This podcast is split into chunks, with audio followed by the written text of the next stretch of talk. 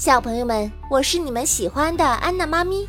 接下来，我们一起来听《恐龙宝贝之火龙石》，快来和龙翔队长一起守护恐龙世界吧！第三十一集：火龙石的终极威力。少了阿果与几位恐龙宝宝的抱抱庄园，顿时死寂了不少。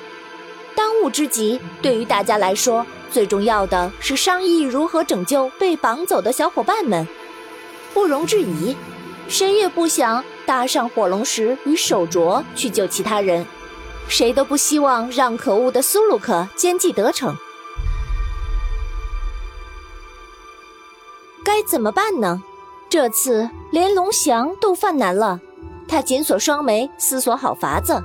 风铃则又急又愁，他最担心几位恐龙宝宝的安危了，当然，还有同被绑走的阿果。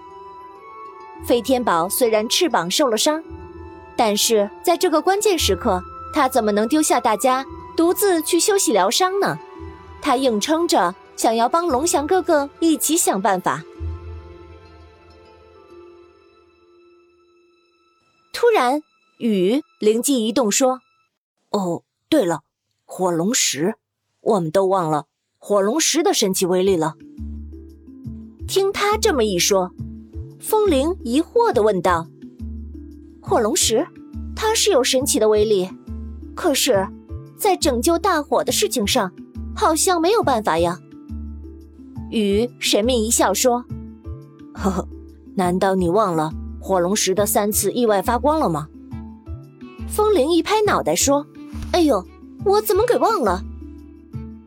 说着，他看向龙翔，只见龙翔的眼睛里也有了希望的光芒。大家不约而同的说出了：“对，发自内心的爱与笑容。”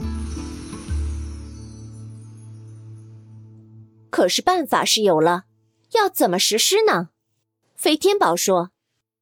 按照以往的三次经验来看，只有发自内心的爱与希望能产生某种强大的能量，而这种能量会被手镯吸收，手镯又会与火龙石产生呼应，从而唤醒或者增强火龙石的能量。这是正向能量场的闭环。那么，一两个人的能量有限的话，我们就同时产生。更大的能量来增强火龙石的威力。由于翅膀受伤，说完一席话的飞天宝疼得倒吸了一口气。雨接着说：“没错，如果这个方法有效的话，那么火龙石能量剧增以后，一切皆有可能。我们目前只能先试试这个方法。”龙翔站起来说：“是个好方法。”我们好好的策划一下该如何实施。飞天宝接着说：“想要让手镯吸收爱与笑容的能量，必须得在手镯附近，也就是以手镯为中心，最好再靠近火龙石。”风铃说：“哦，这个好办。那我们就集结所有人和恐龙族群到火龙石周围。”以龙翔哥哥和他的手镯为中心，来一次真情演讲，争取得到大家发自真心的笑容，激发大家发自真心的爱。龙翔说：“没错，就这么定了。事不宜迟，为了阿果和几位恐龙宝宝的安全，我们得尽快行动。成败在此一举，辛苦大家了。”就在大家击掌互相鼓励的时候，上次那位。被苏鲁克利用的准格尔翼龙过来也加入阵营。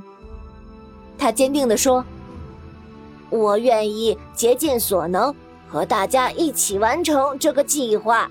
所有恐龙族群的召集任务，哦，就交给我吧。”风铃感动到不知道该说什么才好，只是用力的拍了拍准格尔翼龙的肩膀。大家都上来，情不自禁的。给了准格尔翼龙一个拥抱，准格尔翼龙甜甜的笑了。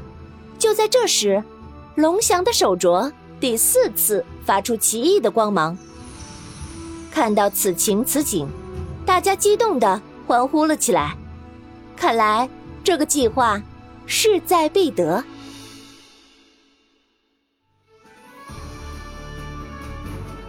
今天的中华恐龙园原创 IP 改编故事《恐龙宝贝之火龙石》到这里就结束啦。想要揭秘神奇的侏罗纪世界，就来常州中华恐龙园吧。